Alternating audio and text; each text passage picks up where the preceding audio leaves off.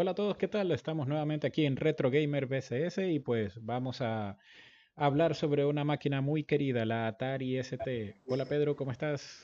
¿Cómo, ¿Cómo estás? Buenas noches, Alex. Vamos a hablar sobre esta máquina que para mí es una máquina muy especial y yo sé que para ti también. Es la Atari ST, toda la línea, o mejor dicho, la línea ST en general, ¿no? De, de Atari. Eh, básicamente esto fue después de la línea de 8 bits, cuando ya Tramiel, Jack Tramiel se encontraba en la empresa de Atari, ¿verdad? Sí, eh, Atari eh, y Jeff Minter, luego de todo lo que habían logrado con el 2600 y con la línea 8 bits, decidieron crear una nueva máquina, una nueva consola que fuera mejor y comenzaron a trabajar en todo lo que serían las entrañas de la siguiente generación. Pero ahí viene el crash de los videojuegos, eh, comienza a perder dinero la, em-, empresa Warner Communication, ya Nolan Bushnell ya había vendido obviamente Atari a, a, Warner, y Warner entra en pánico. Warner dice, hey, voy a perder más dinero, también estaban perdiendo un millón de dólares diarios, era bastante. Sí.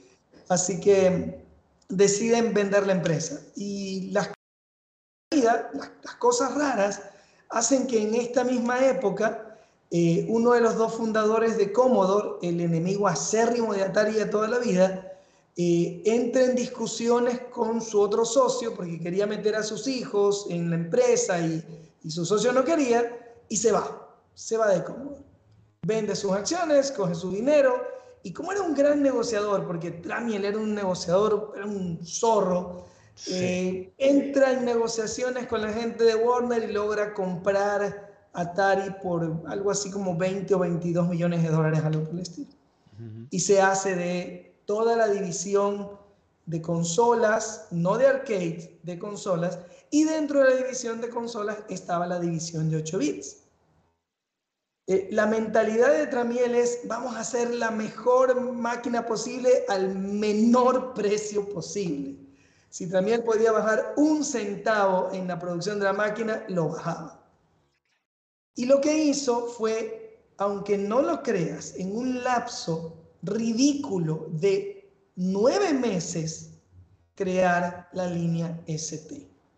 En nueve meses pasó de nada, de una idea vaga, a un computador funcional, cinco prototipos que se mostraron en el CES del 85, si no me equivoco, eh, cada prototipo no era exactamente igual por dentro, no corrían todavía el sistema operativo del Atari ST, corrían CPM, porque todavía no había sistema operativo. Y hubieron mucho, a ver, hay infinidad de anécdotas de lo que ocurrió durante este periodo, porque, a ver, tú y yo vivimos la Atari ST consolidada, lista, la 1040 STF eh, la 1040 STFM o la 1040 STE, que fueron las que nosotros conocimos. Pero el asunto arranca en la 250 eh, STE, en la 512 ST, que tenían, perdón, la 520 ST, que tenían fuertes limitaciones de memoria porque el sistema operativo que iba a estar en ROM no estaba en ROM porque no estuvo listo eh, problemas en, el eh, motherboard y, arreglos de último minuto. Es decir, era realmente un caos. ¿Ok?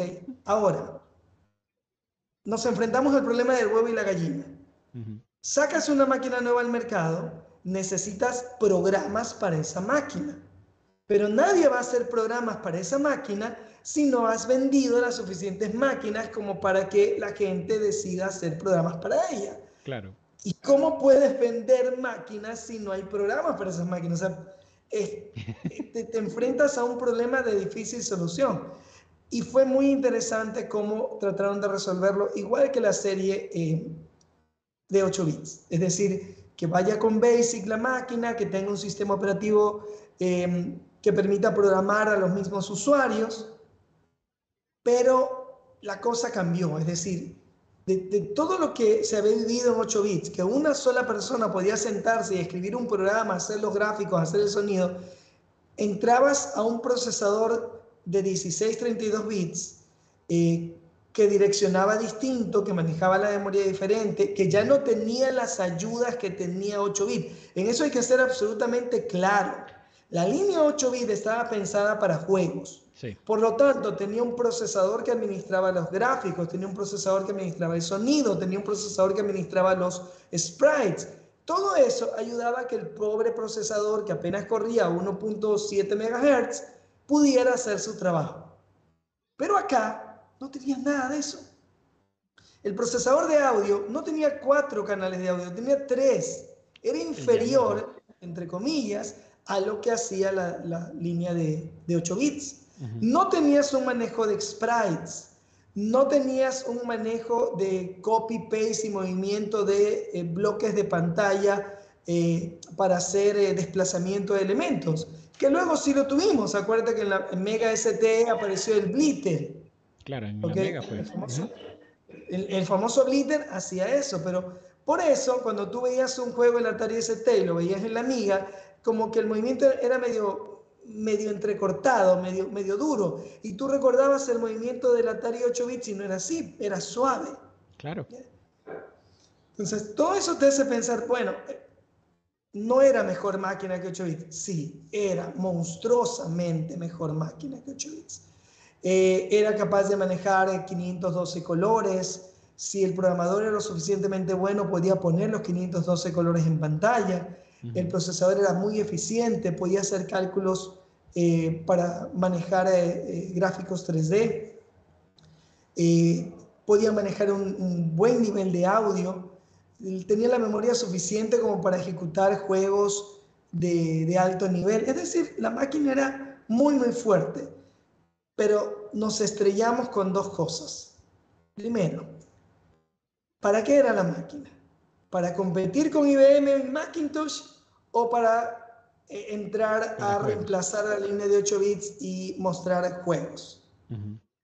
Esa dicotomía nunca se solucionó. Eh, Atari quería venderla como una máquina de trabajo. Tanto así que las, las series que vinieron luego, la Mega ST, la Mega STE, el Atari TT, etcétera, todas las líneas que vinieron luego estaban orientadas al trabajo de oficina, al TTP. Es más, las llamaron las Jackintosh, por Jack Tramiel. Eh, y todo el mundo las, las reconocía como una Macintosh a color, porque obviamente esta máquina tenía un ambiente gráfico, manejaba ratón, manejaba color, manejaba sonido eh, si tú la pones de tú a tú con la Macintosh original del 84, o sea, la ST estaba dos años por delante. Fácil. Fácil. ¿Ok?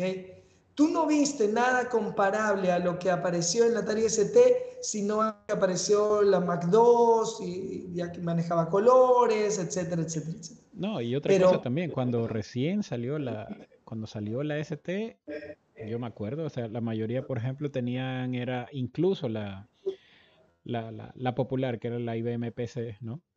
La, la, XT en ese entonces. La IBM XT tenía 640K de RAM y solamente 4 colores en pantalla, CGA. En cambio, esta 16 colores en pantalla de paleta de 512 y un mega de RAM, que era en ese entonces era. O sea, uno decía, ¿para qué quieres más RAM? Entonces, la máquina era otra cosa. y el precio. E, el software de productividad, o sea, realmente si la gente le hubiera prestado atención en ese sentido, el software de productividad era excelente. Eh, tú tenías eh, eh, el DBase, que era una base de datos que había para, para Atari. el DBase metía toda la base de datos en memoria porque tenías un, un, megabyte para trabajar y el sistema operativo no te consumía espacio. Entonces tenías como 700K libres para solamente la aplicación. Entonces metías toda la base de datos en memoria y la búsqueda, eh, el ordenamiento era prácticamente instantáneo. Igual pasaba con las hojas electrónicas. Cuando comenzaste a usar programas de DTP, y eso es, eso es lo que a mí me compró, te digo. Yo había trabajado con Mac y conocía el Atari, pero eh, en Illustrator, cuando tú mandabas a imprimir un documento, tú tenías que esperarte por lo menos entre 4 y 5 minutos a que la hoja se imprimiera. ¿Por qué? Porque la Mac eh, procesaba todo en PostScript, en un lenguaje de programación. enviaba el lenguaje a la impresora y la impresora era la que tenía la memoria, los 4 megas de memoria, para procesar el mapa de bit de la hoja e imprimirla. Entonces la, impresora que tenía un procesador lento se demoraba en procesar la hoja hasta que la imprimía. Mm. En Atari era completamente distinto. Claro. Toda la información de la hoja la tenía en memoria. Entonces cuando tú trabajabas con PageStream o con Calamus y hacías print, era estúpidamente ridículo. Entonces print y la hoja empezaba a salir de la impresora. Sí, me acuerdo. Yo trabajé años en una imprenta y mi jefe, eh, eh, don, don Luis Rueda, el padre de, don Raúl Rueda, el padre de Luis Rueda, el rockero, era un tipo muy, muy inteligente, muy visionario. El tipo compró toda una estación TT con, con la impresora láser de Atari y toda la vaina y hacía tarjetas de Navidad. Y una de las cosas que más gastaba dinero la imprenta es que cuando tú hacías tarjetas de Navidad y ponías los nombres de las personas, de fulano de tal para fulano de tal, tú tenías que quemar una plancha de metal que era cara. Mm. Entonces él se dio cuenta eh, eh, empíricamente que podía hacer lo mismo con una plancha de cartón y que podía imprimir en la plancha de cartón directamente desde la impresora láser. E hicimos esas pruebas y eso le permitía a él bajar monstruosamente el precio de sus tarjetas de, de Navidad y ese era su, su, plato fuerte. Pues, ¿no? En Navidad vendía tarjetas, pero que daba miedo. Y a un costo muy reducido porque no utilizaba planchas de, de metal. Claro. Y yo trabajé durante casi tres años con una TT30 con 12 megabytes de RAM. O sea, creo que no conocía ninguna persona en el país que tuviera tanta memoria RAM como tenía yo. Y era una máquina preciosa. Eh, el software era increíble. Todo lo que es software de productividad, yo no me puedo quejar de nada. Yo vi el primer programa de presentaciones tipo slideshow, lo vi en una Atari ST. Te digo, lo he buscado por todas partes y no lo he encontrado. ¿Cómo se, llamaba Imagic. ¿Ok? En el Imagic eh, se abría la pantalla y tú veías disquetes. Varios disquetes en pantalla. Dabas un clic al disquete y te accedía al disco y tú podías leer una imagen. Y abajo tenías los iconos de todos los eh, efectos. Entonces tenías transiciones, textos, dibujos, etc. Y tenías un caballito que es correr la animación. Dabas clic al caballito, se procesaba y te mostraba el slideshow. Eso era algo fantástico. Lo podías hacer con el Neochrome, con el de gas, podías hacer slideshows de imágenes. Eh, cuando apareció el Cyberpaint, podías hacer animaciones cuadro por cuadro.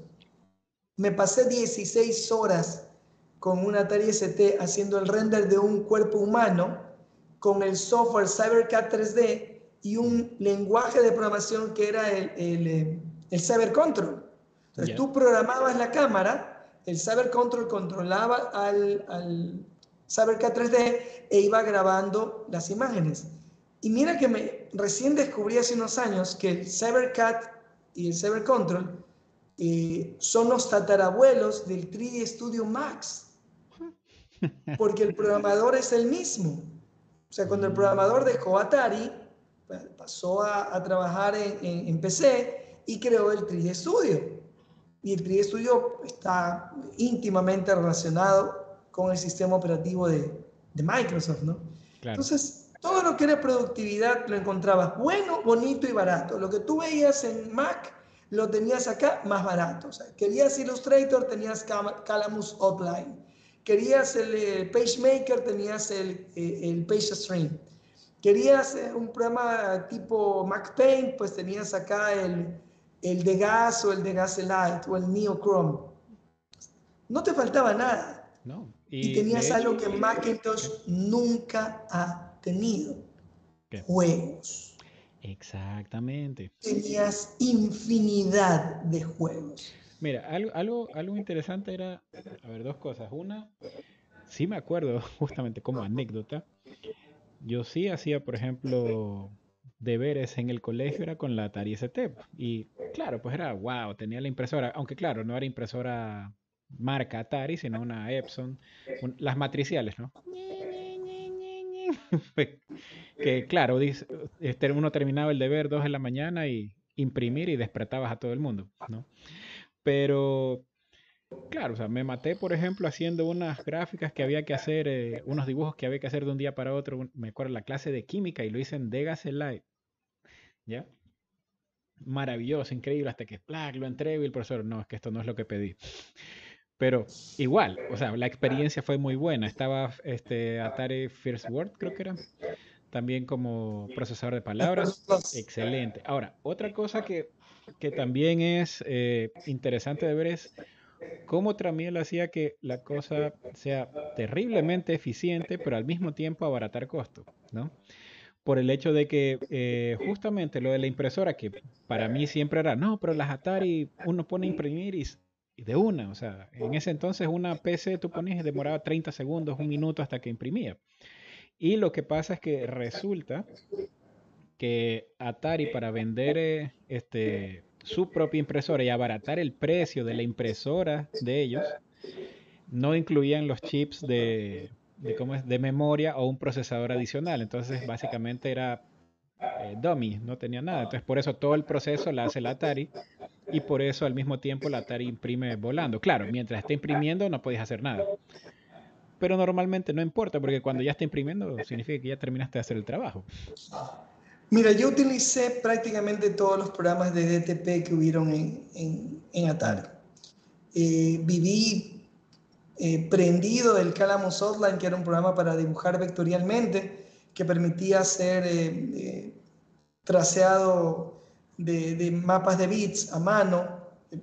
Era, era una opción muy, muy linda y que te permitía crear cosas que pasó mucho tiempo hasta que el Illustrator lo permitió, el, el, colocar el texto en una bandera, el darle profundidad, el darle volumen, etc.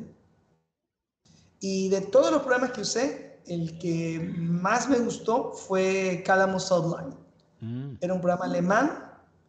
Era un poco complicado, te soy honesto, porque no era muy intuitivo. Tenía infinidad de iconos y tenías que ubicarte en dónde estabas. Tenía una sección para escribir. Eh, la sección para escribir era, no era texto proporcional, era texto normal para que pudieras escribir lo más rápido que, que tú pudieras y luego te lo procesaba y lo ponía pues en, en, el font que tú necesitabas y en el tamaño, etc. Inclusive llegó, llegó a haber una versión de PostScript para, eh, para el Atari que se llamó UltraScript. Mm, eh, otra, otra línea en la que Atari la rompió y la rompió durísimo fue en, en audio, pues. Ah, fue la única máquina que venía con el puerto MIDI. Venía con el puerto MIDI hubieron muchísimos músicos que a concierto llevaban su Atari ST, algo que hoy en día es lo normal, ¿sí? Pero que en 1986 era extraño, pues, ¿no? Llevar tu computadora para pasar tu secuencia o, controlar los, los, los, secuenciadores, porque la máquina era un hub que controlaba otros secuenciadores que a su vez controlaban los sintetizadores. Claro, yo usaba un, el, eh, ¿Cómo es? Yo hice música con, con la Atari. Tenía un programa que era el KCS Omega, el paquete Omega. No era nada sencillo, era un manual de este tamaño demoré como seis meses en que recién suene el teclado que estaba conectado a mí, que suene una nota, ¿ya? pero con un teclado relativamente pequeño, me acuerdo que tenía un, un Yamaha, podía hacer tranquilamente música con ocho tracks y composiciones más largas que, por ejemplo, un amigo que tenía el, en ese entonces el teclado era el Roland M1, ¿no? Que era teclado profesional, eh, muchos músicos lo usaron en su momento y todo, pero claro, pues a punta de, eh, de memoria interna podías hacer una canción de no me acuerdo cuántos números de, de notas, pero en cambio acá es básicamente ilimitado porque grababas en disquete. y en un disquete entraba MIDI de lo lindo. Yo tuve un amigo español, eh, Roberto se llamaba, que tenía una Mega ST y tenía un Roland. Y un día en la casa de él eh, eh, puso, si no me equivoco, creo que era Space Quest o, o Police Quest, uno, uno de estos juegos tipo Larry que eran de sierra. cuando lo puso me, dijo, ¿se ha visto este juego? Sí, bonito, pero no lo has escuchado así y prendió el Roland.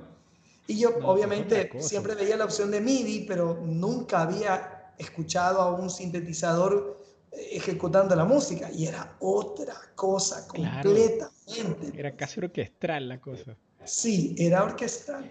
Y es que ahí está. El, el, el, asunto es que también, para abaratar costos, como pusieron el procesador Yamaha, no me acuerdo cuál, cuál era, y como tú dices, es relativamente inferior a lo de 8 bits porque eran solo tres voces.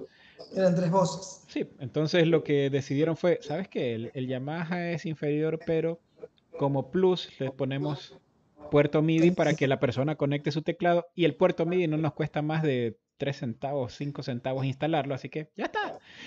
Y mira tú, se abrió todo el mercado de, de músicos.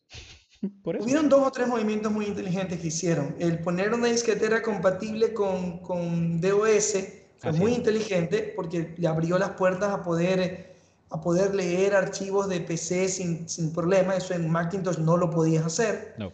Em, en alguna ocasión utilicé el Magic Sack, que era un emulador de Mac eh, estuve una vez en una feria, no sé si recuerdes que existía en, en el Alban Borja el Saga Sears. Ah, sí. En ese local se hicieron las primeras ferias de computación aquí.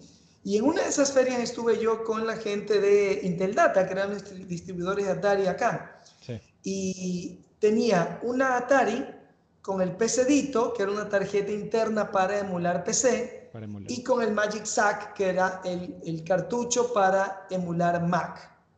Entonces tenía en una estación PC y Mac. Y me encantó porque eh, nos, visitaron, nos visitó la gente de, de, Apple, eh, la oficina moderna en ese tiempo, y vieron correr el Illustrator más rápido que una Mac, porque era mucho más eficiente eh, la, la, Atari ST. fue, una, fue una máquina maravillosa. creo que el juego que prácticamente yo tenía en ROM en mi máquina era Kickoff porque me encantaba el juego de fútbol. Llegaba del colegio, eh, sí, de, la universidad, perdón, prendía la máquina y me ponía a jugar. Yo nunca entendí la diferencia entre, eh, entre Kickoff y Sensible Soccer. Me parecían lo Sensible Soccer era más arcade. Eh, era, ah, sí, era más arcade. En cambio, una de las cosas que hacía complicado a Kickoff pero que hacía que mucha gente esté muy, muy pegada al juego, es que a diferencia del 99% de los juegos de fútbol, la pelota no se pegaba a los pies del jugador. eso sí es verdad, sí. Entonces, cuando tú corrías, si tú cambiabas de dirección, la pelota se quedaba allí. Y tenías que aprender a ver la posición de los pies de tu jugador para que cuando el pie estuviera adelante y la pelota allí, cambiabas de dirección y acarreaba la pelota, ¿no? O sea, la llevaba en, esa dirección. Eh, a la larga era cuestión de oído, porque la pelota sonaba y tú escuchabas el mm. del rebotar de la pelota. Pero bueno, ya también el vicio, pues no, ya te llegaba a saber exactamente el, el momento en el que golpeabas, eh, cómo levantar el balón, porque tenías un joystick con un botón. Y con eso tenías que hacer pases, levantar la pelota, pases en profundidad, disparar al arco y todo eso dependía de timing. Y paréntesis, ¿qué diferencias había entre Kickoff 2 y 3? Eh, el árbitro. El árbitro era mucho mejor. Eh, ya no solamente tenías faltas, tus jugadores podían lesionarse. Ah, ok. Eh, ¿Qué más? la pelota ya tenía, tenía los pentágonos, antes era una bola blanca nada más. y era un poquito más lento no te diré un 1 o 2%, pero era un poquito más lento. Pero eso pero característico era el radar ahí. Claro, eh, pero las siguientes versiones de Kickoff tenían las opciones de crear tus propios equipos. Lo, lo fantástico de Kickoff, que enganchó a mucha gente y que en España tuvo un éxito bárbaro y ellos crearon su propia versión, era Player Manager. En Player Manager tú no jugabas fútbol, tú eh, armabas un equipo, lo entrenabas creaban las tácticas y el equipo jugaba solo con inteligencia artificial. Ah, y dependía de qué también lo entrenabas, si el equipo iba mejorando, ganabas dinero y podías adquirir otros jugadores. La gente de España creó su propio eh, Player Manager y tuvieron un éxito bárbaro. en, España eh, ocurrió un fenómeno eh, muy, muy raro, que aquí en Latinoamérica solo se vio en Argentina y en Uruguay. Mm. ¿ok? Argentina eh, tuvo un éxito, eh, la Commodore 64, Atari no tuvo éxito. En Chile, Atari la rompió en 8 bits, pero no la vio en 16 bits. Sin embargo, en Uruguay hubieron programadores que hicieron juegos inclusive para el Atari ST. Eh, hay un juego que se llama eh, Narcopolis, que es hecho en Uruguay ah. para eh, un montón de plataformas, incluyendo Atari ST. Es un buen juego. Aquí no lo vimos nunca, pero es un juego bien, bien chévere. Mm. Eh, de tercera persona, con desplazamiento por, por áreas, muy, muy chévere. en España se creó toda una industria de mercado de, de software para computadoras de 8 bits como la piratería era muy fuerte, mira lo que hicieron, fueron muy inteligentes. La empresa más fuerte en distribución de juegos decidió bajar los precios casi al nivel de los juegos piratas. Entonces ellos trabajaban en pesetas en ese tiempo y un juego, por decirte algo, costaba 1200 pesetas, pero en pirata lo conseguías por 600. Bueno, bajaron el precio a 800 pesetas. ¿Ok? Ah y presionaron a todos los demás distribuidores para que lo bajen. Y mataron la piratería. Y te estoy hablando de 8 bits. Ok. Y crearon un mercado muy, muy grande. Ellos vendían realmente fuerte. ¿Ok? Y eso permitió que Dynamic, que eh, Opera, que, bueno, distintas empresas crecieran y desarrollaran juegos para 8 bits. Eh, cuando entró el mercado de 16 bits, algunas pudieron cruzar, otras no. Y ya no era tan fácil bajar el precio porque obviamente era más caro desarrollar para 16 bits. Y fueron perdiendo espacio. Pero en Uruguay hubieron grandes programadores de, juegos para 16 bits, para, para el ST, para la Amiga. Eh, en Chile hubieron personas que hicieron hardware para 8 bits y para 16 bits. En Chile eh, crearon una casetera para las máquinas de 8 bits que leían cuatro veces más rápido que la casetera de Atari. Y llegaron a estar en conversaciones con Atari, porque era una modificación que le hacían a su disquetera, ah, perdón, a su casetera. Llegaron a estar en conversaciones y estuvieron a punto de vender el, producto. O sea, mira el, el, a ese nivel. El, radio de acción, ¿no? Que llegaron a tener. Eh, en 16 bits fue más difícil porque obviamente eh, el ensamblador de 8 bits es muy, mucho más sencillo que el ensamblador de 16 bits. Y en ese tiempo todo lo que era videojuego se trabajaba en, ensamblador. Mira tú cómo llegaron a meter un juego como, como Captive o como Nightmare o como el mismo... Estos juegos de aquí, estos juegos de plataforma, prácticamente eran derivados de 8 bits. Se hacía en 8 bits, se subía eh, eh, la carga gráfica y se lo llevaba a, a 16 bits. lo mismo, era casi lo, mismo de Ocean, creo que era. Claro, Ocean hacía todo esto, Opera los ayudaba, Dynamic también, pero hacer juegos como por ejemplo Dungeon Master era absolutamente imposible en 8 bits. No podías. La cantidad de, de variables que tenías que manejar no te daba. O sea, la vida de cada personaje, la cantidad de alimento que tenían, la sed, la luz que había en el ambiente, los hechizos que podían hacer. La lógica de los eh, monstruos eh, también. Eh, los monstruos que aparecían, la fuerza de ellos, qué tanto daño le podías hacer, todo el ambiente.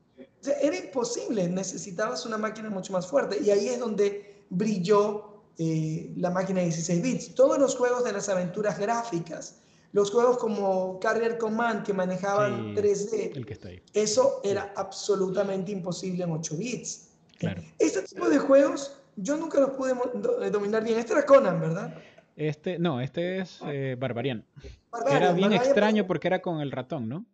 Sí, era con el ratón y necesitabas un timing tremendo. pues, había que jugarlo preciso. Yo creo que llegué, jugaba, me mataba jugando eso y creo que llegaba hasta la pantalla 10. Nunca llegué al final, ¿no? Porque resulta que tenías que llegar hasta no sé qué punto, hacer algo y de ahí regresar otra vez. Nunca hice eso. Sí, nunca pude ni siquiera llegar. Este es otro que era bien difícil también, eh, Depredador. Este creo que nació en 8 bits también. Es 8 bits, sí. Básicamente es un 8 bits que le han subido la gráfica. Y Dungeon Master que era un... Fue lo, más grande para mí que... Sí, ese y Carry Command para mí, tope. Carry Command yo lo disfruté mucho. Eh, me incomodó el jefe final, porque luego de ah, todo el esfuerzo que habías hecho, el jefe final no daba la talla. Claro. Pero el, el, diseño estético del Atari ST me parecía muy futurista. Sí. Muy, muy futurista. Ese tono el de hecho De, de, tener su teclado numérico aparte, el ratón de dos botones. Eh, Todas las líneas. Eh, eh ¿cómo se las líneas inclinadas, ¿no? Sí, todo inclinado. Hasta las, la línea de los F1, F10 también siguiendo la misma onda. Eh, ¿Jugaste Power Monger? Porque Populus creó creó un mercado. Populus es el juego de Dios, ¿no? Tú creas las áreas y dejas que tu gente crezca y se reproduzca, pero no peleas. Power Monger es Populus con guerra. Tú podías armar un, tenías un eh, mapa inmenso como de 500 islas y tú ibas conquistando isla por isla y ibas armando un ejército cada vez más grande. Me encantó Power Monger, lo disfruté muchísimo lo había escuchado, pero no, nunca, nunca lo tuve. Nunca lo pude jugar. Ahora, una cosa es cierta. Nosotros hemos vivido la evolución desde computadoras que eran solamente terminales tontos conectados a una estación grande, hasta vivir un computador en un reloj. O sea, vivimos nuestro sueño, porque al fin y al cabo vivimos lo que veíamos en cómics de, de Dick Tracy, ¿no? Sí. Pero si somos honestos, la cosa no ha cambiado mucho desde la Atari ST para acá. O sea, tienes más memoria, más velocidad, más procesamiento, pero los programas son los mismos, eh, la forma de manejarlos son los mismos, los, los no son muy parecidos.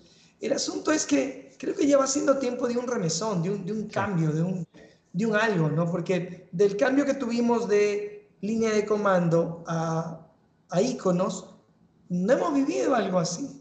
Porque ni siquiera la revolución de touchscreen, porque al fin y al cabo son los mismos iconos. Claro, es lo mismo, pero solo, solo varía el tipo de input que uno hace. Pero es verdad, porque por ejemplo tienes los, los iconos, y los iconos básicamente en todo, hasta desde el programa de edición a el escritorio y todo sigue siendo lo mismo. O sea, grabar es el iconito de disquete, que ya esta generación ni siquiera sabe qué es un disquete. Exactamente. para esta generación es el botón grabar, ¿no? Eh, Ahora, los juegos, los juegos que hemos, que hemos vivido, que hemos, vimos desde, desde Adventure, que era un cuadrado con, con una flecha y, un dragón que parecía pato, hasta Elder Ring, que es prácticamente una película. Al fin y al cabo es el mismo juego, solamente evolucionado. Eh, estamos a las puertas de un nuevo cambio porque eh, a mí me encantan los videojuegos. Y, y, siento que, que, esta generación como que se estancó, como que no encontró hacia dónde ir y seguimos haciendo refritos, ¿no? Pues sigues viendo remakes de juegos anteriores, que el Resident Evil, que, ahora van a ser... Gráfica, nada más. Eh, creo que, que llega el momento de hacer un, un freno y cambiar de nuevo. Eh, mucha gente criticó horriblemente en su momento al, Wii porque era un juego, era una máquina para jugadores casuales, pero, pero cambió el mercado, hizo cosas nuevas. Los teléfonos celulares también hicieron cosas nuevas al inicio. Hoy en día todo es lo mismo. Pero al inicio encontrabas cosas chéverísimas, como por ejemplo jugar Monkey Ball con el teléfono y utilizando el giroscopio era mucho más entretenido que con el control. Creo que sí va siendo momento de que haya un cambio. No, sé, si a lo mejor nos sorprenda Sony sacudiendo el mercado y sacando el PlayStation 6 antes de lo que, de lo que esperamos. Puede ser. También lo de la apuesta que está haciendo Meta, ¿no? Con tratar de lo del metaverso y o sea, Zuckerberg insiste en que eso es, eso es, eso es. Y todo el mundo dice, no, eso no, eso no. ¿Quién sabe? ¿No? Hacia allá. Sí, yo creo que va hacia allá. O sea, eh, necesitamos la, la implementación. Exacto, la, la, cuestión es la manera de implementar eso, porque mira tú, la idea de una computadora que te ponga eh, la, este, la idea de que sea el input gráfico, o sea, eso hubo desde que eran terminales, y eso uno siempre decía, hasta en ciencia ficción, la idea es que siempre sea gráfico. La cuestión es, ¿cómo va a ser esa interfase gráfica? Que eso es lo que justamente Jobs dijo, no, un escritorio. Ah, esto va Alan a Kay y Jeff Raskin, en sus respectivas eh, tesis de grado, describieron los ambientes gráficos cuando las computadoras personales ni siquiera estaban en la imaginación de alguien, pues, ¿no? Estamos hablando de eh, finales de los 60, inicios de los 70. En ese tiempo definieron todas, todos los aspectos de un interfase gráfico y no se vino a poder aplicar sino hasta entrado en los 80. Bueno, en los 70 con la Star Xerox, por parte de Xerox y experimental. Entonces sí, se, necesita un, cambio de, paradigma que puede ser el metaverso, tienes toda la razón. Puede ser. y que puede ser también, mira, yo no creo que Apple, siempre he sido eh, creyente de que Apple no le interesan los videojuegos. Estoy seguro de eso. Pero en esta semana comenzó el rumor bien fuerte de que Apple estaba eh, intentando comprar Electronic Arts. Lo único que se me ocurre es que realmente Apple esté preparando un dispositivo nuevo y ese dispositivo nuevo necesite el empuje de los videojuegos para poder salir adelante. Eh, sin embargo, con toda esta avalancha de retro, porque hay una avalancha monstruosa de retro, hay consolas retro que tú puedes comprar en todas partes, las consolas originales se han vuelto carísimas. Conseguir un, un NES funcional y en buenas condiciones o conseguir un GameCube eh, funcional en buenas condiciones es complicado. ¿Por qué Atari no toma su ST y saca como la Amiga Mini una ST Mini? Sí, lo podría hacer. O sea, a mí, a mí me encantaría eh, si me sacaran una ST de este portecito, ¿no? Que, que factor forma fuera igual a la ST y que funcionara en el ratón como para poder jugar los juegos de ratón y, tuviera Dungeon Master o tuviera eh, Power Monger o, los juegos de última que disfruté, yo no dudaría en comprar una máquina de esas. Como, oye, el NES Mini tuvo éxito, el Super NES Mini tuvo éxito, la Amiga Mini, el Commodore Mini tuvo éxito, ¿por qué no un Atari ST Mini? Una micro Atari ST. Claro, una micro Atari ST. Y que incluyera toda la línea, porque muchos no jugamos los juegos de Falco. Ah, sí. Eso es verdad. Muchos no jugamos. Claro, la, la, Falcon, el problema es que llegó tarde y casi que llegó muerta, ¿no? Por el hecho de que ni bien, las, ni bien la lanzaron, ya Atari estaba preparándose para sacar el Jaguar. y no le metieron dinero. Si al Atari Falcon le hubieran Salió como en automático. o sea podía competir considerablemente bien. Gráficamente estaba al nivel, en audio estaba al nivel, en, horsepower, en, capacidad de proceso estaba al nivel. Eh, en un año, al año siguiente podía sacarle el, procesador de 16 bits y meter uno de, eh, perdón, de, 16 MHz y meter uno de 32. sin tener que cambiar nada en la máquina. y de hecho, eh, me acuerdo, porque la tenía, venía ya el, espacio para ponerle tranquilamente la unidad de punto flotante y el procesador era también este, en socket. Entonces tú, ¿para qué? Para que tú después le sacas tranquilamente el procesador 68030 y le pones el 68060 y muerto de risa.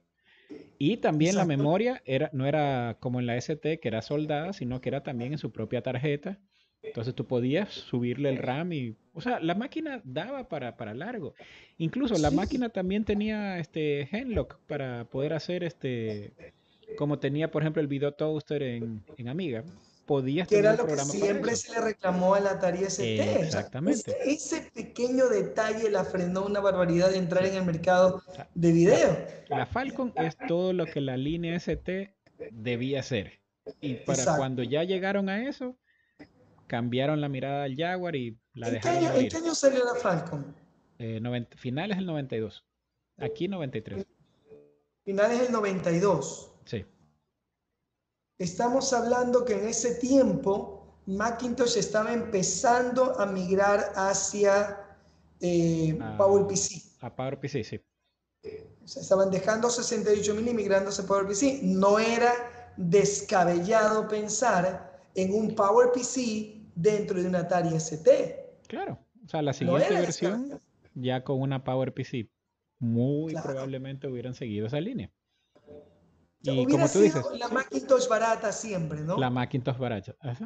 y como tú dices, los sistemas, este, todo lo que es la, la, ¿cómo es? Las, los programas de productividad de Atari estaban muy bien. O sea, entonces era simplemente seguir con esa línea y se agarraban el mercado.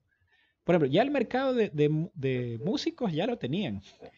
La, también la de este, eh, ¿cómo se llama? No es publicidad, la de gráfica de texto. ETP, sí. También prácticamente lo tenían. O sea, era reconocida la máquina en eso. ¿Ya? Y como tú dices, estaba también ya, podías hacer eh, gráficos CAD también. O sea, todo estaba listo para que la máquina desarrolle. Pero se fue. Tienes que tomar en cuenta, del 85 que sale la primera línea ST hasta el 92 Estamos hablando de que en siete años la máquina pegó un, eh, la, arquitectura pegó un salto tremendo. Claro. Que ya la, que le permitía estar de tú a tú con las otras máquinas, pero nunca debió dejar su aspecto de entretenimiento. Ah, claro. Porque no apoyaron el desarrollo de juegos para la Falcon. No. Si hubieras, por ejemplo, ¿te imaginas lo precioso que hubiera sido un remake de Dungeon Master utilizando la paleta True Color de, de Falcon. Y el audio, sí. Y el audio eh, DSP que tenía Falcon. Claro. O Captain Blood también. Captain Blood. O sea, tenías, tenías para, para hacer remakes de, de todos los juegos, ¿sí? sacándolos al nivel que ahora te permitía la máquina. Claro, es que si te pones a ver, por ejemplo, la, la Falcon ya tenía integrado el Blitter, que recién lo pusieron desde la STE, no, desde la Mega, desde la línea Mega salió. Tenías ya el, el Blitter, tenías el coprocesador, este, el espacio para el coprocesador también de punto flotante. Tenías para subirle la memoria hasta 14 megas. Eh, tenías ya un, un, ¿cómo es? El chip DSP también para procesamiento de señal. Tenías Genlock, tenía, o sea, tenía todo. Era absolutamente todo lo que tú podías pedir para una máquina en el 92. Lo tenía. Pero simplemente salió de manera desconocida, sí. Alguien que tenía una ST ya estaba era en ese entonces viendo saltar a una PC o a, o a una Mac y la Falcon salió por acá abajo un poco desconocida así para el resto. Sí, inclusive para muchos usuarios de, Atari nunca llegaron a ver una, Falcon. No la vieron. pero Atari marcó eh, muchas líneas base que luego las demás empresas tuvieron que cubrir. Y, en el área de videojuegos eh, abrió muchos, muchos campos de juegos que solamente se podían ejecutar en un computador. Por el uso del ratón o por el procesamiento gráfico, etc.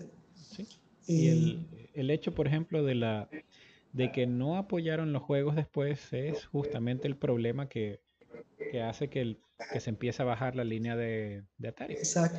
Porque mira tú, y de, de, hecho sí sacaron demasiados en ese sentido, o sea, porque tú ves que está la ST, sale la, S, eh, sale la Mega, pero ya la Mega, ahí como está, es ya el look de eh, escritorio, trabajo. De oficina, Ajá. Sí, sacan la STE, ok, está bien la STE, pero luego sacan también la TT, que también es otra vez oficina sacan la, el Transputer, creo que era Workstation, no me acuerdo, que era básicamente una PC.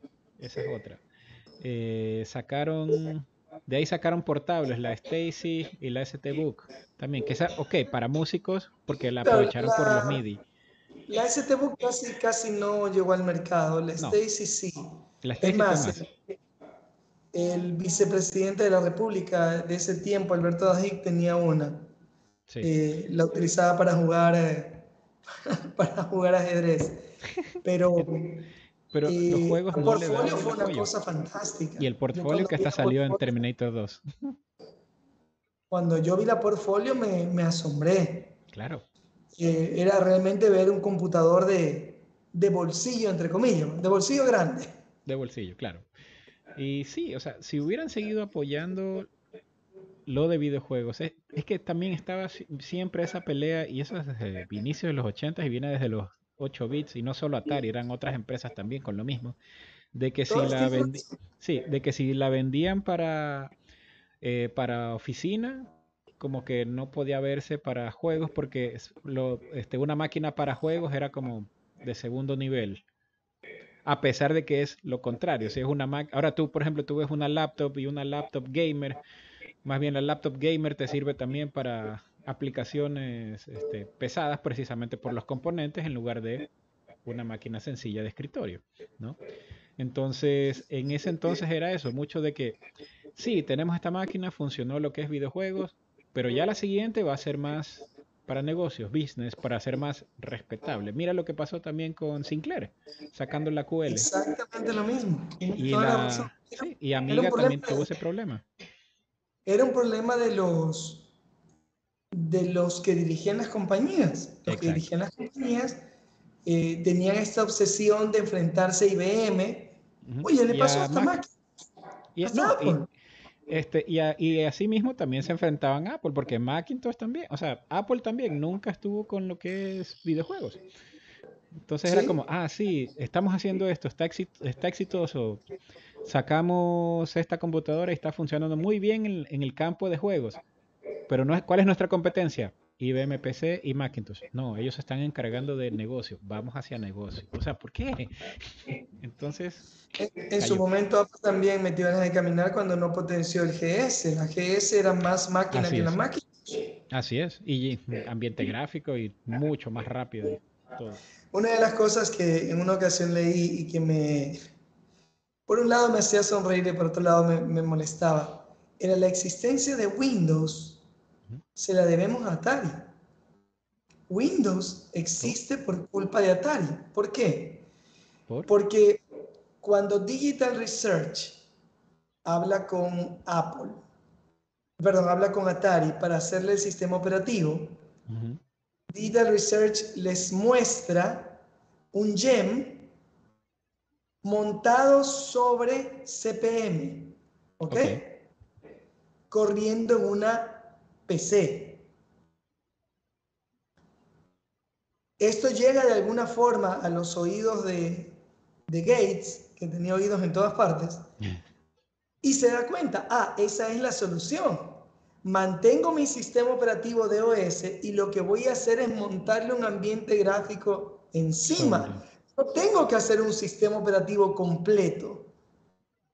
Y Cuenta la leyenda, más leyenda porque obviamente no tenemos manera de comprobarlo, pero cuenta la leyenda de que mientras ellos estaban desarrollando Windows, eh, la gente de Digital Research, eh, Gary Kildall, estaba desarrollando el GEM para PC. porque eh, ellos tenían su propio DOS, que era Doctor 2, Digital Research 2, que era completamente compatible con el DOS y era multitarea. Era mejor, sí. Era multitarea. Y para ese Doctor 2 estaban desarrollando el GEM, la idea muy inteligente de Digital Research era que ejecutaras el GEM y que cuando tenías una aplicación que sea de OS, se abriera en una ventana de, de, de, OS y se ejecutara. Tenías lo mejor de ambos mundos. Y que sabía que estaba trabajando en, en Windows la gente de Microsoft. Y acostumbraba a llamarlos por teléfono a burlarse y decirles, ah, todavía te sale el error Stack Overflow porque yo ya lo resolví. Y creo que Gary Kilder era capaz de hacer eso. Era, un tipo extraordinario. Era un tipo extraordinario. Eh, bueno, llegamos al final ya, Pedro, del programa. Palabras finales para alguien que nunca ha visto una ST. Todo el mundo tendría que en algún momento meterle mano a una Atari ST. Eh, a mí me gustaría que en algún momento se hiciera una, un, un museo, pero un museo vivo, donde pudieras usar eh, una Atari ST, una Sinclair, una Commodore, ah. porque para las nuevas generaciones es tan sencillo pensar que todo está integrado en un chip y que todo funciona así porque siempre ha sido así. Pero ver lo que lograban programadores en 64K de RAM o en 512K de RAM y con una cantidad limitada de resolución.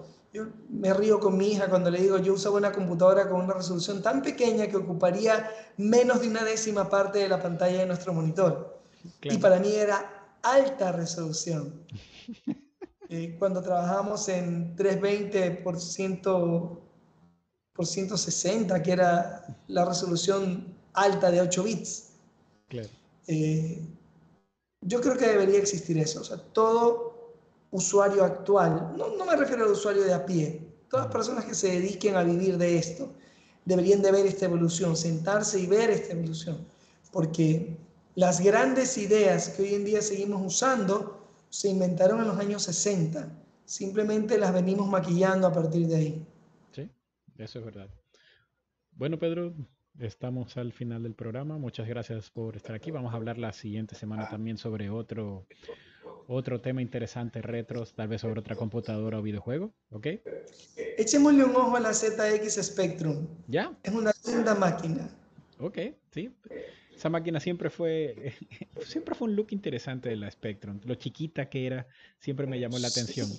Y siempre aparecía en estas revistas de Mi Computer y todas esas. Entonces, en, Inglaterra, en Inglaterra la rompió, pues en Inglaterra era la ama y señora, pues, ¿no? Sí. Pero bueno, eso lo dejamos para el siguiente programa. Entonces, hasta aquí llegamos ahora. Pues muchas gracias, Pedro. Y la siguiente semana, entonces, para hablar sobre. Gracias a ti, un abrazo inmenso. Cuídate mucho. Gracias, nos vemos.